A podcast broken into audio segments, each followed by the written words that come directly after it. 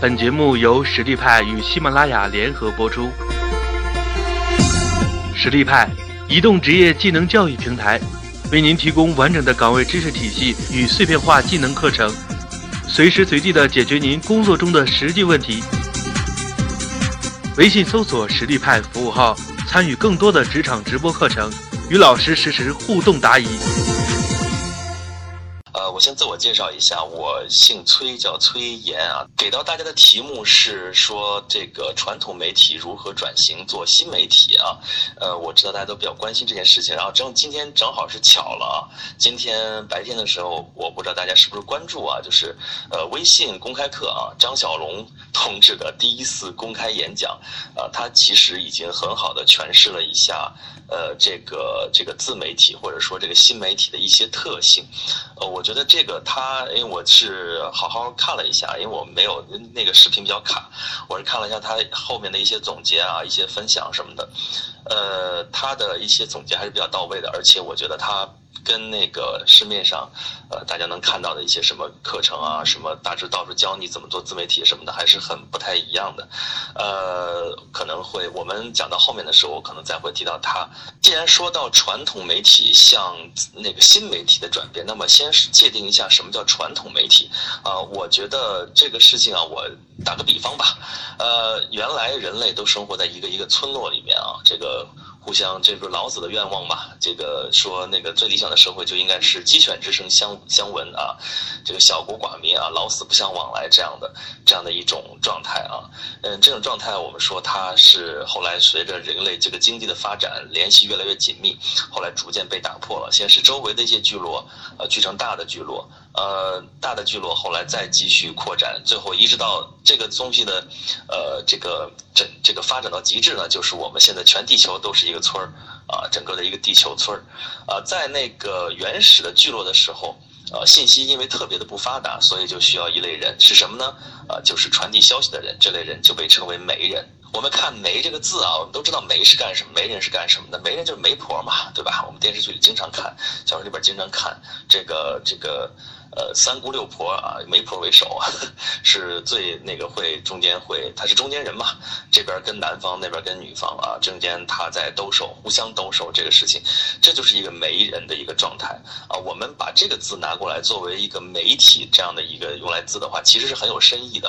啊。它就是呃很准确的说明了我们媒体人是干什么的，我们就是一个中间人啊，这个信息的二道贩子啊，呃本来是这个地方的人，他消息闭塞，然后呢通过我。我们通过媒体人就可以知道他远在千里之外的一些消息，这是媒体人最初要干的一些事情，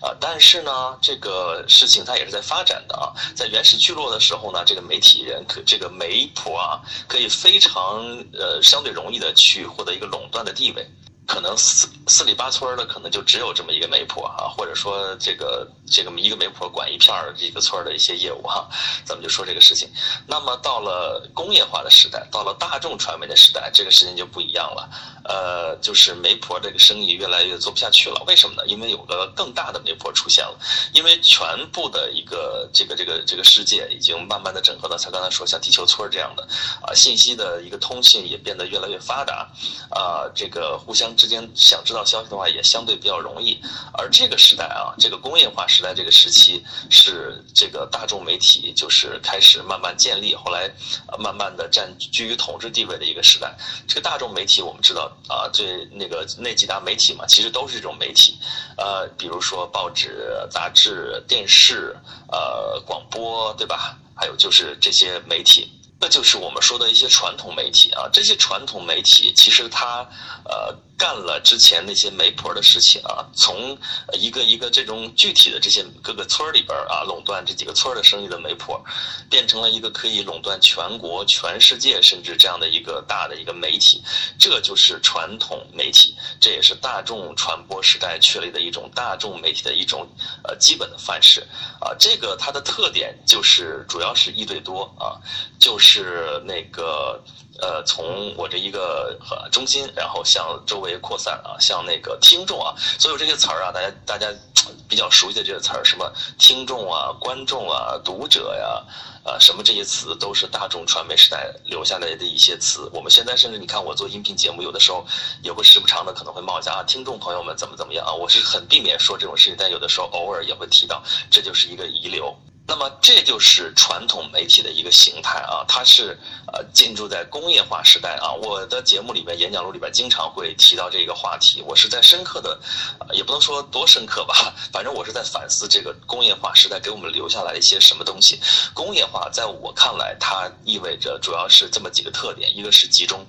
一个是规模，对吧？一个是效率，主要是在。集中在这些方面，在这些的特性之下，那么形成了这个大众传媒，我们称为传统媒体。在这个传统媒体时代，又为了适应这种一到多这种广播式的这种，呃传播啊，它适应的是这样的一种社会结构，它服务于这样的一种社会啊。在这个社会里面，我们每个人的个性是不重要的，我们这个时代的呃共性才是重要的。所以我们要求的是整齐划一啊，要求的是这种大家听到的东西都是一个声音发出来的啊，然后大家都是一颗。呃，永不生锈的螺丝钉，这个螺丝钉精神在那个时代是完全成立的。但是时代在发展啊，我们说现在开始出现新媒体，那么新媒体的新究竟体现在何处呢？啊，就是我们刚才讲的这个传统的社会再继续往前发展，再继续往前发展，其实也还是说这个信息它进一步的传播的更加的便利。我们说工业时代，我们已经那个信息传递比以前便利多了啊，但是它通过的是什么呢？通过的是邮船啊，邮政。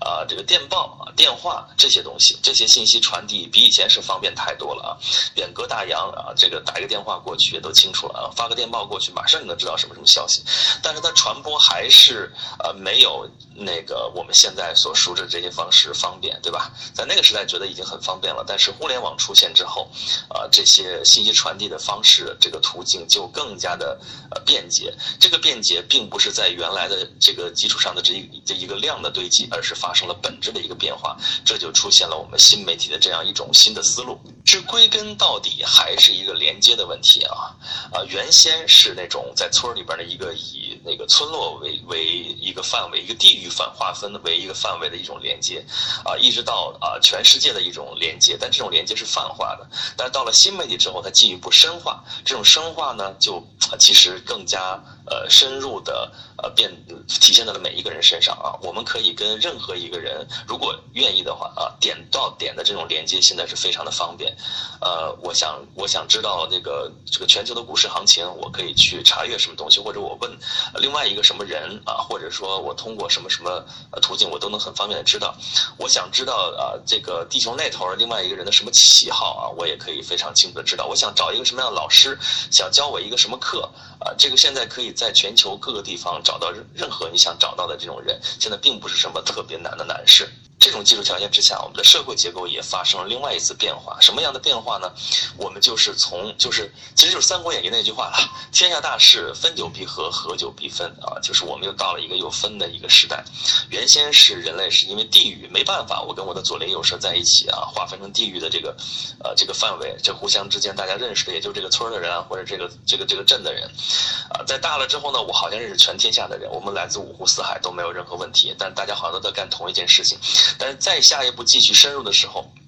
这个社会的财富，呃，已经积累到了更高的一一个程度的时候，啊，这个大家呃工作啊，就是也都有更多的闲暇的时候，我们就会发现，人开始发生一个再部落化的一个进程。这个进程其实现在啊，各位大佬什么都已经说的也很多了啊。这个再部落化，呃，根源就在这个地方。我们很多人可以根据自己的喜好，根据自己的一些其他的属性而形成一个一个的社群。呃，我可以跟我的邻居啊，我住在那个公呃那。个小区里边，跟我的邻居，跟我的对门老死不相往来。呃，这个住了几年、十几年都不知道对门是谁，有几个人叫什么名字，都可能都不知道。但是我可能会跟千里之外的人，我非常熟悉，非常了解。啊，就像我们现在这个，呃，我我们这个微信课为什么能够存在、能够成立？我不认识你们当中的任何一个人，但是我在这儿侃侃而谈，大家会来听我这个算是演讲吧，呃，听我这个叫讲座不叫讲座，我跟大家交流，这就是一个新时代。代的一个新的特点，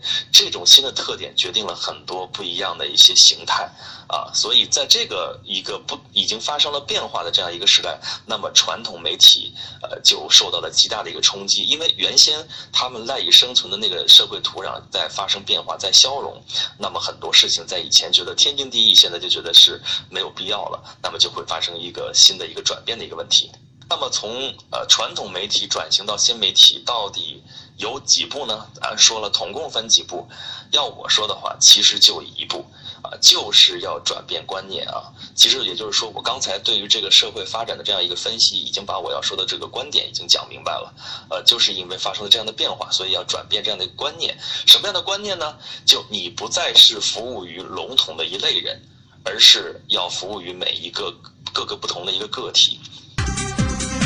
微信搜索“实力派”服务号，参与更多的职场直播课程，与老师实时互动答疑。